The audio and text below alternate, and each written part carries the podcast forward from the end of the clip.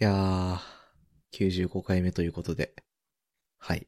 えーっと、この間、まあ、僕の趣味である自作キーボード関連の商品を シンガポールのストアから買って届いたんですけど、なんか、関税がかかって1000円ぐらい持ってかれた年です。はい。えっ、と、ここ1週間ぐらい軽く夏ボテがずっと続いてて、午後になるとまともに仕事できてません。ふっくんです。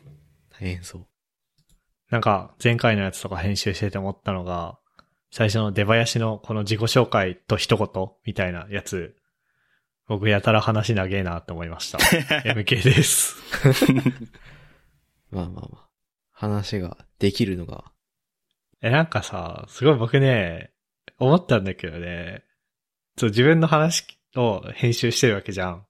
うん。うんで、なんか思ったんだけど、僕なんかね、多分ね、あのー、はしょるのがすごい下手なんだよね、話を。その、なんだろうな。前置きが長いというかさ、ここはお、ここが一番面白いポイントなんだけど、前置きの説明が必要っていうのがあったとするじゃん。うん。うん。で、前置きあんまり長すぎても絶対つまんないんだけど、はしょりすぎても、その面白いとかなんで面白いのかわかんないと。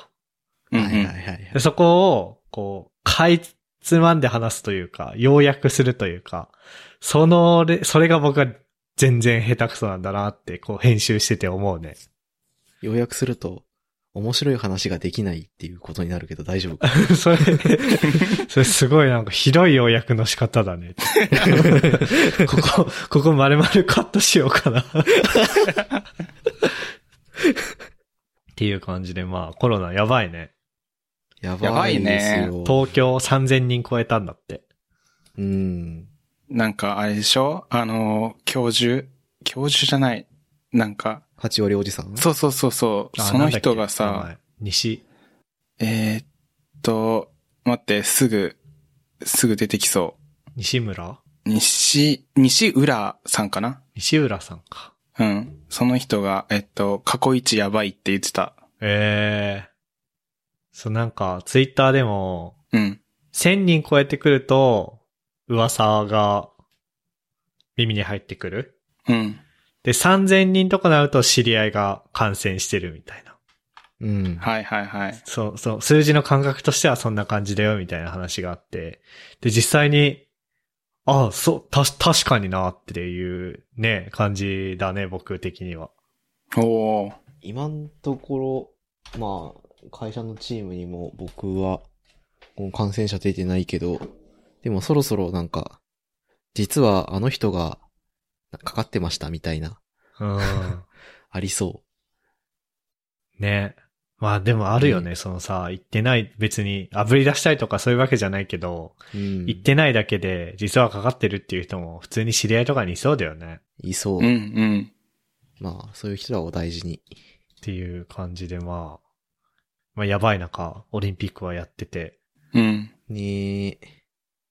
大変そう。大変、 大変そうだね、なんか。誰が大変って、多分選手じゃなくて運営に関わってる、なんだろう、現、現場、現場を持ってる人たちだよね。そうだね。医療スタッフ、警備員、運営、事務局、うんぬ、エトセトラ。うん。そこら辺の人が一番大変そね。まあそんな中、僕もなんか昨日、うん。あの、新型コロナのワクチンを1回目打ってきたんですよね。う。お、ワクワクしてきたおーワクワクしてきました。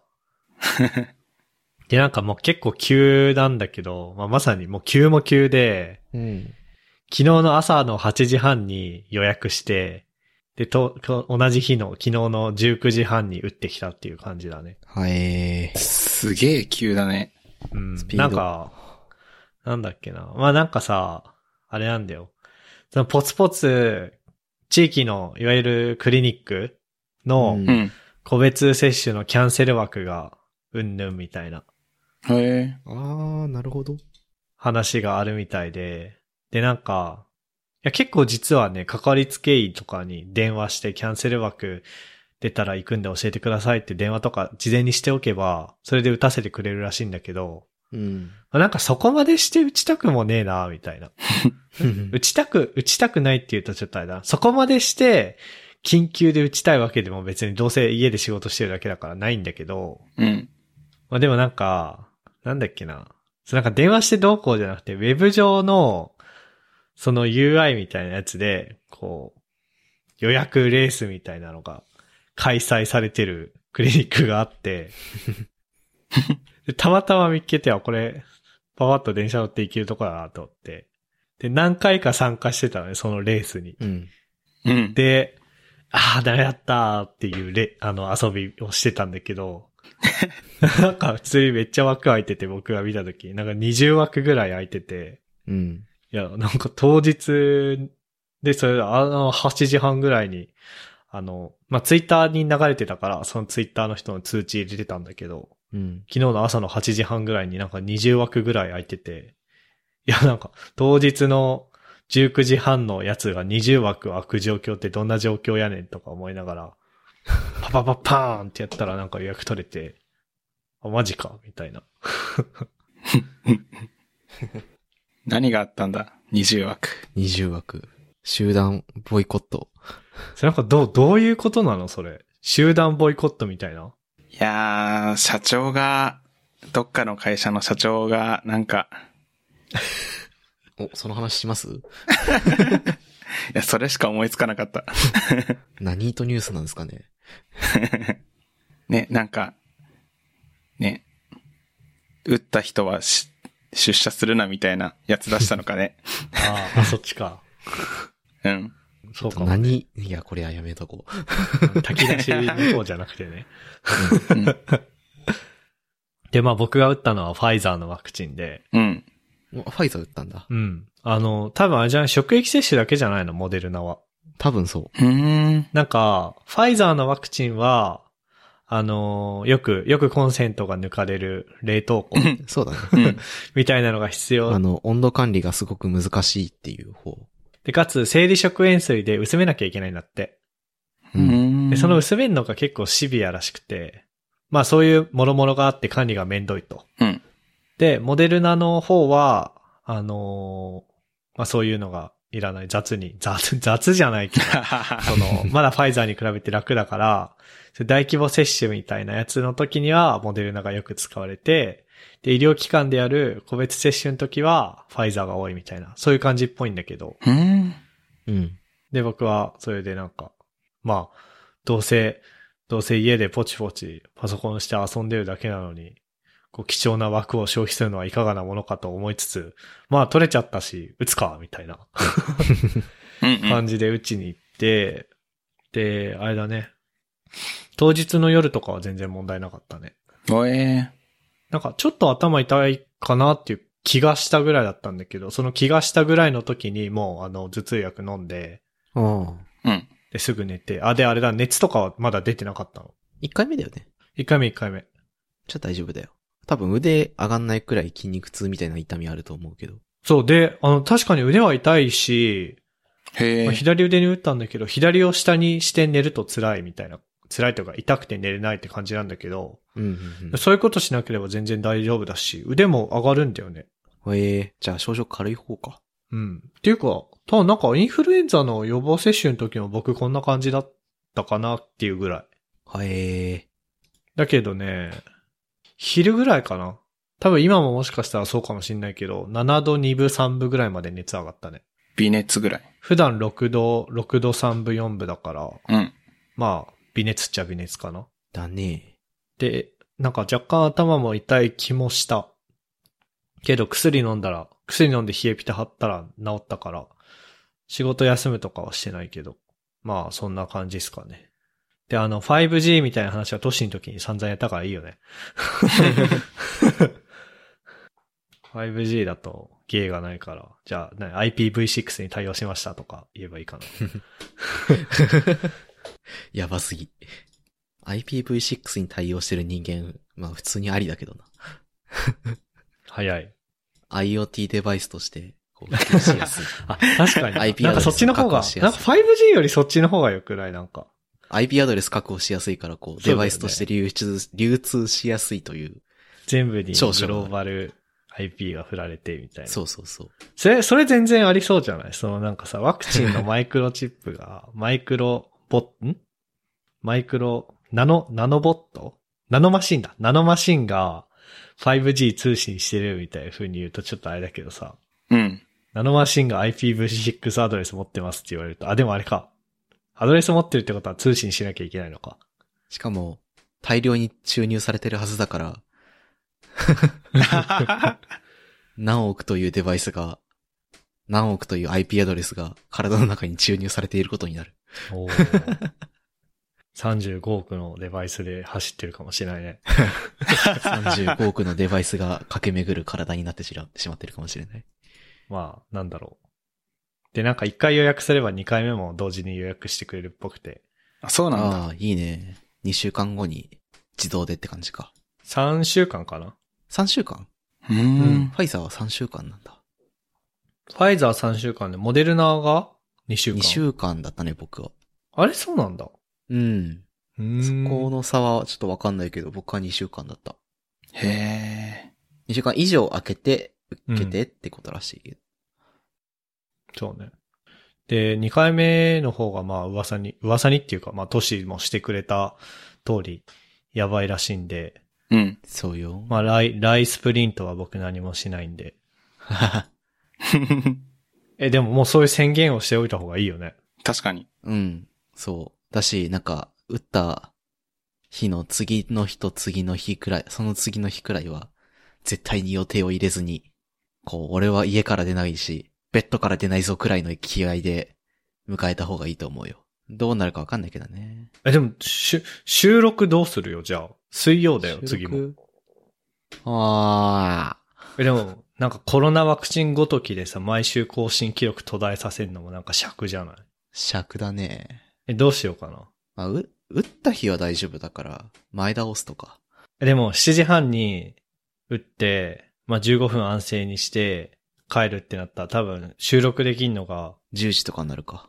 大変だな。まあ、10時はあれだけど8時半、まあ、9時とかかな余裕持って。変だね。それは大変だね。それなんかみんな的に嫌じゃない俺は全然いいけどなんか、同居にいるから、そこら辺の負担考えないと。ああ、それはね、大丈夫。 うん。同居人の人は大丈夫。あ あまあ僕も大丈夫だから、まあ、あ、そう大丈夫なのかな。いや、って感じでやるか、うん。それかもうあれですよ、伝説の一人会ですよ。おー。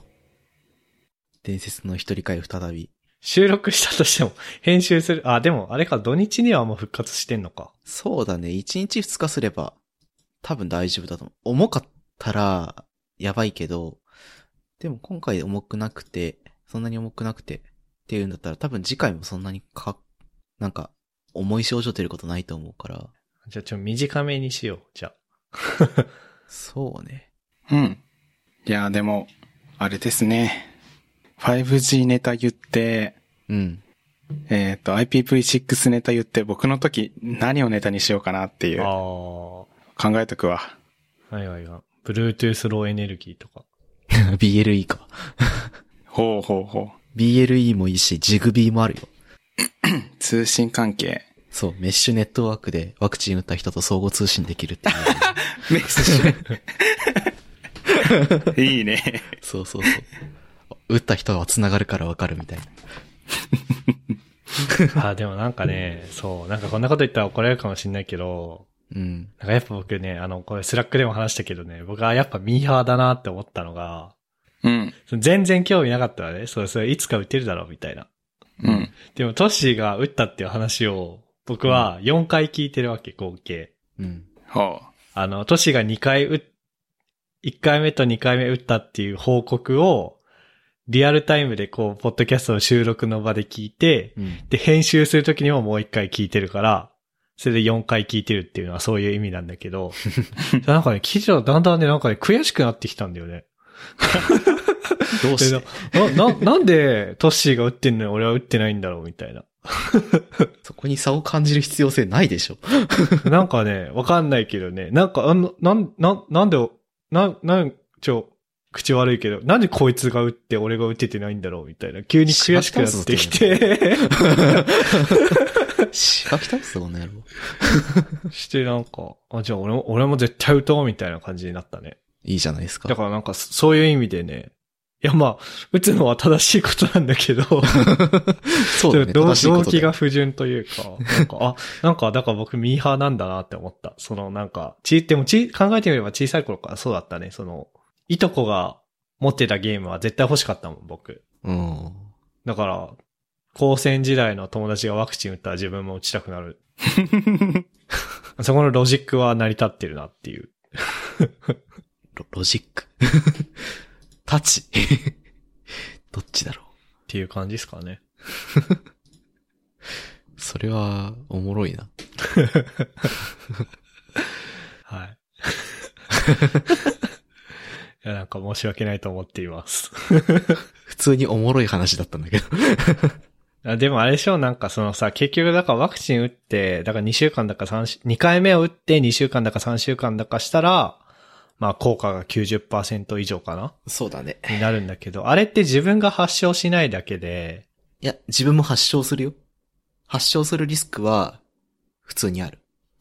ただ、発症した時に重症化しにくいってだけそのか。そう、重症化リスクをある程度抑えられるよっていううん、うん、うん。話。あそうだっけまあもちろん、その免疫を高める効果もあると思うけど、うんワクチンっていうくらいだし。けど、その、かかる時にはかかるし、そのワクチンが100%コロナウイルスを体から排除してくれるための手助けになると言ってるわけではないよね。そうだよね。だからそうそそのう、そ自分がキャリアになっちゃうっていうう。うん。可能性は依然としてあるわけじゃん。あるあるある。持ったまんま、こう、し無、無自覚なまんま、こうワクチンの作用によって、 こう、コロナ自体は体から消えるんだけど、その間、潜伏期間にばらまいてる可能性はあるから、そこは気をつけなきゃダだからメ。別にワクチン打ったからといってこう、あ、そうそう、無敵になれるわけじゃない。そうだよね。うん。でも、売った人同士で会うとかは別に OK なのかなあいやー、でもそれも控えた方がいいんじゃないそうなのかないや、なんかあの、リビルドでさ、うん。宮川さんも、あの、N さんも、多分売ってるからだと思うんだけど、この間 N さんの家に行って、みたいな話を普通にしてたからさ、うん。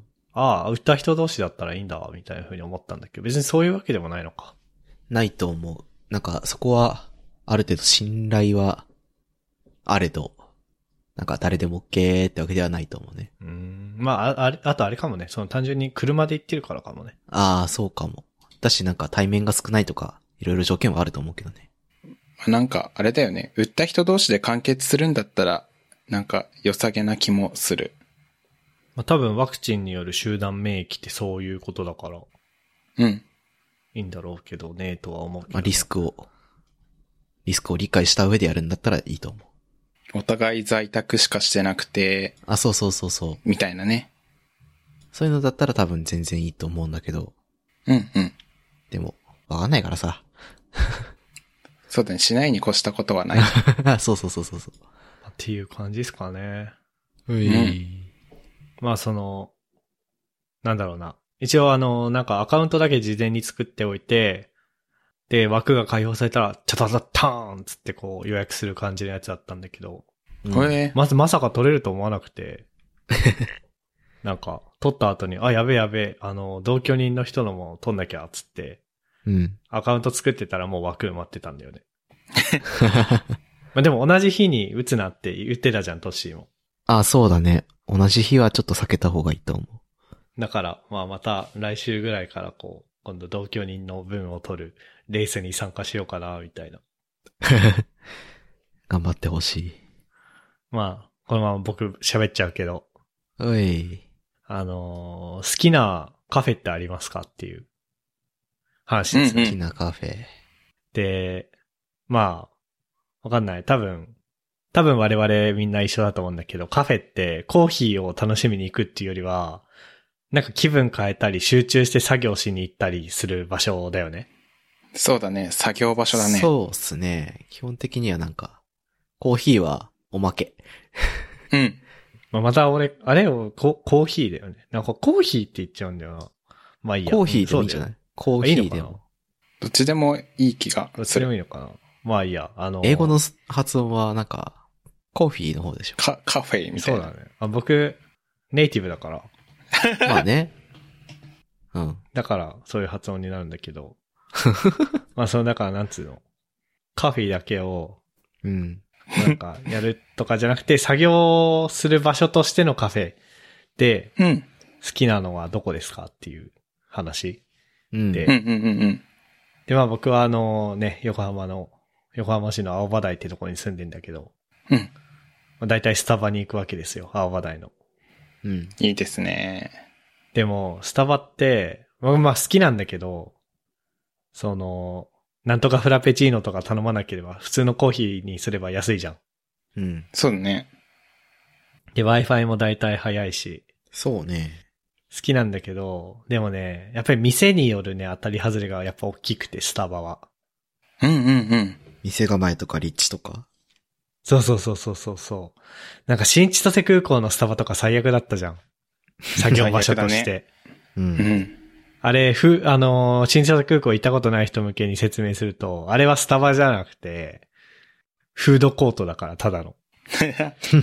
確かに。うん。まあ、目的的にもね、合ってるしね。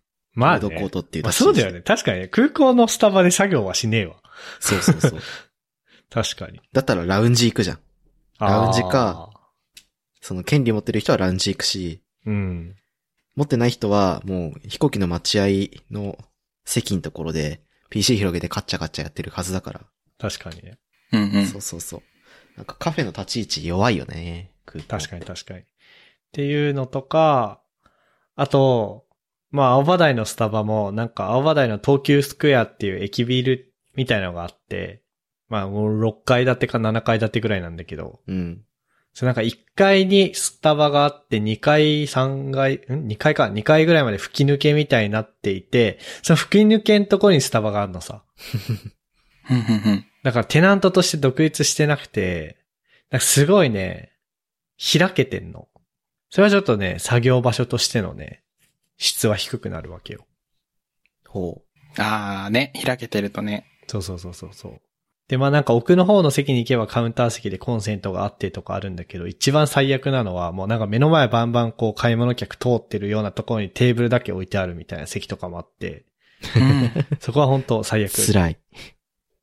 辛いっすなで、一方僕はサンマルクカフェはもう外れがないと思ってて、わかる。まあなんか残念ながら青葉台にサンマルクカフェないんだけど、うん。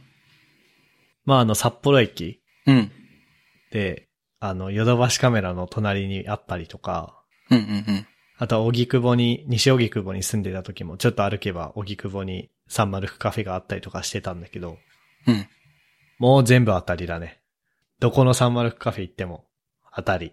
えだいたいあの、でっかいテーブルに複数人が座ってコンセントついてるタイプのところか、うんうんえ。うん。ソファ、ところと、ソファーで、えっと、一人から二人の席のタイプのところってあって、でも、座り心地めっちゃいいし、で、店の雰囲気も、なんかもう静かで読書向きでちょっと暗い感じ。うん。蛍光灯じゃなくて、こう、なんだろう、ウォームライト的な。そうそうそう。感じのやつで、すごくいい。が、結構奥まったところにあるケースが多くて、建物の中で。うんうんうん。で、携帯の電波がすごい届きにくい割に、Wi-Fi は、確かサンマルクカフェとしての Wi-Fi はないのかなないと思う。たまにあの、ドコモ Wi-Fi とかが、ドコモ Wi-Fi とか、あの、Y2 とかが入ってたりするんだけど、まあ基本カフェとしての Wi-Fi はなくて、ただ、それはそれで一方で読書向きなのかなっていう気もしてて。うんうん。誘惑を断ち切れる的なね、物そう理的そな。うそうそうそう。っていう感じで、まあ僕はあの、サンマルクカフェとかが好きなんだけど、皆さん的にこうお気に入りの、作業するのにお気に入りのカフェみたいなのってあったりしますか僕はね、うんあ、どうするばあ、じゃあ僕から行くわ。うん。僕、あれなんだよな。引っ越す前、もう港区男子だったんですけど。港区の麻布十番のあたりに住んでて、うん。ちょうどね、麻布十番の駅の近くにあるスタバによく行ってた。スタバと、あとね、なんだっけ、オスロコーヒーっていうところ。麻布十番のオスロコーヒそう。なんか、地下鉄の4番出口だったかな。4番か3番出たら、目の前になんかコーヒーの受け渡し口と、ー。うん。なんか、スイーツのディスプレイがあるタイプのコーヒー店があるんだけど、そこによく行ってた。で、えどーっちも Wi-Fi があり、うん。なんか、さっき MK が言ってたみたいにこう、デスクじゃないけどテーブルがあって、で、なんか、明かりも、そんな、ガチャガチャした、蛍光色じゃない感じのやつで、落ち着いた感じがあって。でね、結構ね、まあ、住んでる人がね、金持ちだからね、そう、あの、騒いでる人いないんだよね。あーいいね学生もあまりいないし、がいないだろうね。 麻布十番のカフェで学生がお茶してたらびっくりするわ。まあ、俺もびっくりするんだ けど。まあ、どちらかというと、おじさま、おばさま、お姉さ、うんんお兄さんみたいな感じの人たちが多い客層で、だからね、こうやりやすいんよね、いろいろ。作業とか本とか、うんっうんていうのがあって、めちゃめちゃ僕は好きでしたね。えまあこ今引っ越して、板橋区某所にある、ぼ棒塚っていうところにあるいるんですけど、僕。まあ、カフェがないんですよね。ー、あ、ないあの辺。う。そう。チェーン系のカフェがないんだよ。ああ、そうなんだ。あの、個人系のカフェは何軒かあるんだけど、カフェっていうかもう、なんか、喫茶店みたいな感じのや喫つ茶ね、店みたいな感じ。んそうそうそうメ。メロンクリ、クリームソーダとか置いてありそうだね。あ、そうそうそう。クリームソーダ、オレンジジュース、コーヒーみたい な。はいはいは いはいあと、何あの、パン、パンとサラダのセットみたいな。ああ、わかるわかるわかる。そうそうそう。んあんな感じのカフェが結構あるはあるんだけど、そういうところってさ、じ。うん。そのものを楽しみに行くじゃん。そのものを楽しみに行くか、あとはそう、近料所理のなんか、P、PTA、PTA がこう。 PTA の溜まり場になってるか、どっちかなんだけど、うん僕はあんまりそこで作業する勇気いがや、なそいうというねか。。パソコン開く感じじゃないよね、そういう。あ、そうそうそうそうそう。っていうので、あ僕あんまり好きじゃなくて。うん。で、う。うん。行きやすいところが、なんか、引っ越したら少なくなっちゃった感じですね。あらまあー。なるほどね。だから僕は最近家で頑張って、勉強とか、コード書いたりとかしてますね。僕はね、あの、MK と被るんだけど、えっと、新札幌のサンマルクカフェが一番好きで、うん。サンマルクカフェ株高いな。いやー、そう、多分全国どこも、なんか似たような店の作りしてる気がしてて、あの、薄暗い照明で、椅子ふっかふかのところと、あと、うんうんうん。なんか、でけえテーブルで座れるところと、うん。があって、一時期ね、今は通ってないんだけど、ほぼ毎日仕事終わりに寄って勉強してみたいなルーチンやってた時があって、あれだよね、ほうあの、帰宅前勉強タイムとか言ってたやつだよね。そうそう、なんかハッシュタグ作って意気込んでたやつ。そうそうそう。その時はずーっと新札幌のファサンマルクカフェ行ってたんだよね。うんうん。で、あの、札幌にある、えっと、コワーキングスペースにも行ったことあるんだけど、ちょっと客層がダメだったんよね、合わなくて。えー、意識高い。系だったそう、なんか、オープンスペースのカフェみたいな感じで、ちょっとああ。う、後ろの方で勉強会、なんか、いや、なんか、意識高い勉強会してるんだよね。マルチじゃ、マルチもあったような気がするけど ね、あれは。アムウェイの話してたアムウェイやば。そう、そこ一回行って、あ、ダメだと思って、サンマルクカフェに前戻った経緯があって、はいいははいいはいはそう、サンマルクカフェ、新札幌のところのいいところはね、あのー施設の、あのー地下2階に、あの、フードコートがあるんだよね。マクドナルドとかうんうんうん。があるような。あ、あそこか。そうそうそうそう。はいはいはいはいはいで、。そこに、あの、学生がそっち行くんだよ。フードコート。学生はフードコートに行くと。そうそうそう。うんうんだからそこで客層を吸い取ってくれるから、サンマルクに来る人はなんかみんな本読む OL とかなんか、うん。うんそう、おじさまとかがいて、なんかその住み分けができてたのはとてもいいなって同じ施設内でああー、はいはいはいはい。う。ん。思うんですね。それもあってやっぱお気に入りだったな、サンマルク。うん。いや、サンマルクいいよね。うん。あとあれだわ、今のそのふっくんの住み分けの話で思い出したんだけど、うん。まああの、東京出てくる前は僕、千歳、北海道の千歳にいたんだけど、うん。千歳のイオンでも同じことが起きてて、うん。うん。まあ千歳イオンって、まあカフェらしいカフェとして、まあコーヒー感があって、はいはいはいはい。で、もう一つミスドがあって、あ、ミスドとあとマックとフードコートがあったんだけど、うんうん。うん。確かにわちゃわちゃした人たちはみんなそっち行くんだよ。フードコートとかミスドとかマックとか。うん。うんうん。で、で、なんかコーヒー館には、まあ本読んだりとかする人と、あとなんかおじいちゃんと、あとまあ PTA がいて、うん。 PTA ってかね、PTA も、PTA も多分ミスドに行ってたな。あの、おばあちゃん同士の会話みたいな。うん。感じがあって、なんかこう、何、老後の、老後の年金の話を聞きながら横でコード書いてるみたい な感じだったね。でもそういうのあるよね。カフェごあとるねの客層というあるか。うんうんうん。私なんか作業するのに、学生のわちゃわちゃした感じよりも、おばさんの年金の話で聞いてた方が、そうそうそう。まあまあ、はかどるというか、確かに。そうう。思考を持ってかれない感があっていい。って僕は思ってる。わかる。若者のわちゃわちゃって聞いてると時々こっちの傷えぐられる時があるから。怖い。えぐられはしないけどさ、で別にさ、盗み聞きしようとして聞いてるわけじゃないんだけどさ、入ってくるじゃん。入ってくるね。うんだ。から、それは、あなんか嫌だよね。本当にそう。なんか、ちょっと生きった話し方してる若者いたら、あー、辛い。自分、自分も昔こうだったのかなって辛くなるから。わかるわ。生きった話し方っていう言葉がもうなんか、うわってなる。 そう、だからおじいちゃんおばあちゃんの会話の方が安心する。あ、そう ね。それはそうよ。なんか、あ、でも、青葉台ね、やっぱファミリーの街っていうだけあってね、まあいろんな、スタバにいろんなのが来るんだけど、うん。この間びっくりしたのは、 隣の席に、あの、その日はたまたまあのカウンターの一番パソコンしやすいところを取れたんだけど、隣の席の大学生がさ、大学生っていうか、まあ多分、多分大学生の女の人だったんだけど、うん。なんだっけ、あの、あード忘れしたな。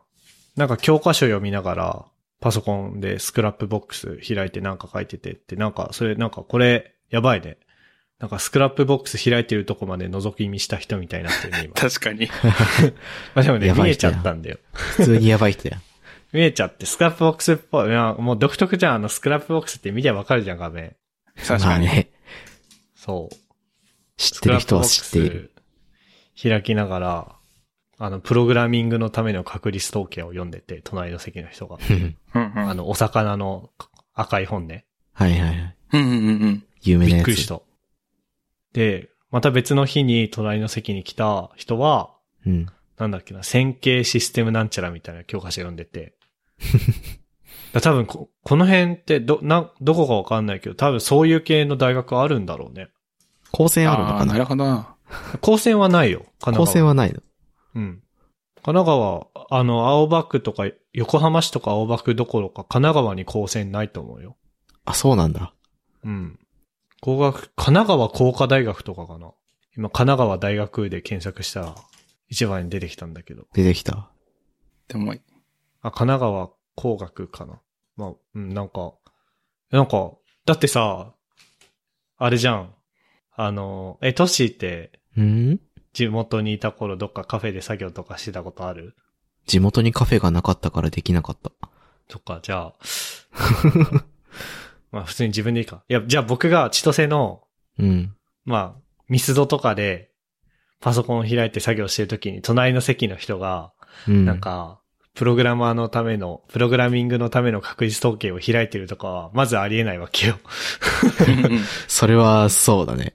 うん。でも、いたからびっくりした、なんか。いやー。それはだから関東というか、こっちだからそうなのか、うん。でも、そういう時代なのかわかんないけど、びっくりした。いいし、いい時代ね。うん、なんでこの話になったんだっけ。カフェの話してた、あ、まあね。そう。カフェの話だよね。 そう。で、カフェで何してるみんな。本読んでる。おお。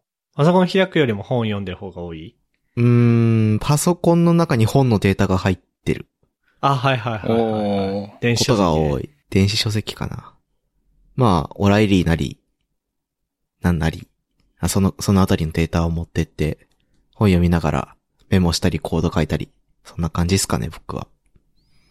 僕もね、本読むのと、あとなんか、今日はこの、このコード書くぞ、この部分作るぞって決めて、ガッと書くだとか、かい、あの、ガッと2、3時間カフェにこもって書くとか、うん。やってるのと、あとたまに間に合わなかった時は、編集してる時もある。うん僕はね、えーっと、まあ、それこそ、えいやって何か意気込んでやるときとかはカフェ行って集中するぞってやってたりとか、うん。あと、一時期は日記書いてたね、カフェで。へえ。へえ。なんだっけな、あの、すごい懐かしい話なんだけど、うん。えーっと、やっていき FM で、能登だりこさんがゲスト会の時に、あの、日記を書いてる、最近日記を書いてて、みたいな話をしてたんだよね。ほうほで、それ聞いて、あ、日記いいね、と思って、そう、僕なんかやっていき FM で聞いたことすぐ真似する系男子だったからさ、当時。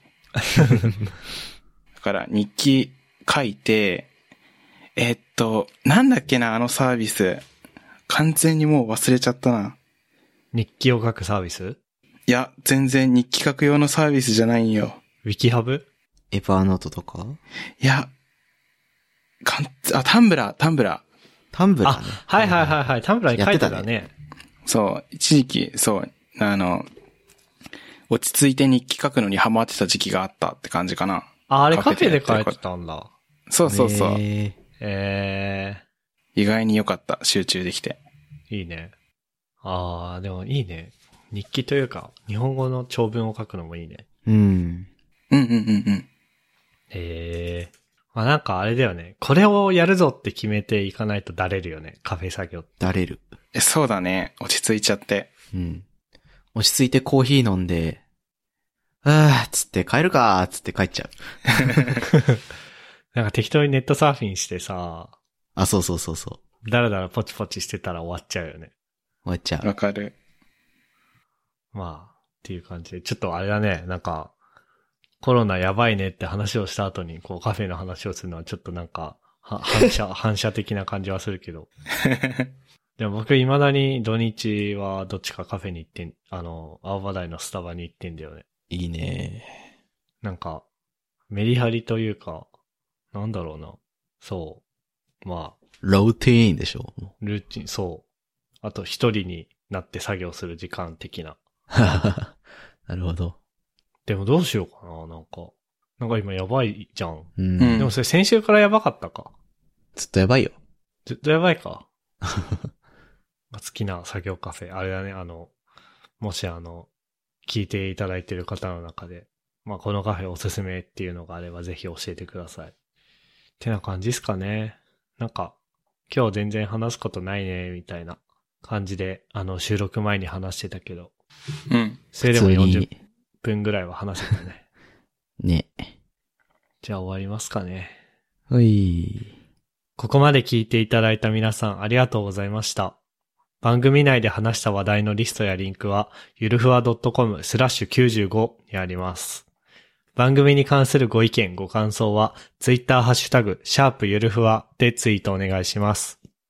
面白い、応援したいと思っていただけた場合は、ウェブサイトのペイトレンボボタンからサポータープログラムに登録していただけると嬉しいです。それでは、MK ふっくんトッシーでした。